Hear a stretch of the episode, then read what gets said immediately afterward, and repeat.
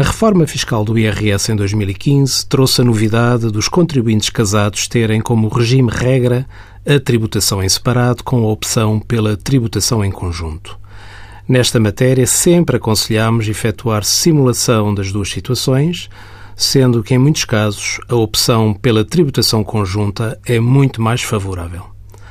É normal e comum, quando existem alterações significativas à legislação fiscal, existir um período de adaptação por parte dos contribuintes que muitas vezes se precipitam sem pesar as consequências. Com esta reforma do IRS foi introduzida, porém, uma norma que muita polémica tem causado, que impede o exercício da opção pela tributação conjunta quando a declaração modelo 3 for entregue fora do prazo. Prevê-se que o Orçamento do Estado para o próximo ano possa vir a alterar esta norma. Envie as suas dúvidas para conselhofiscal.tsf.occ.pt.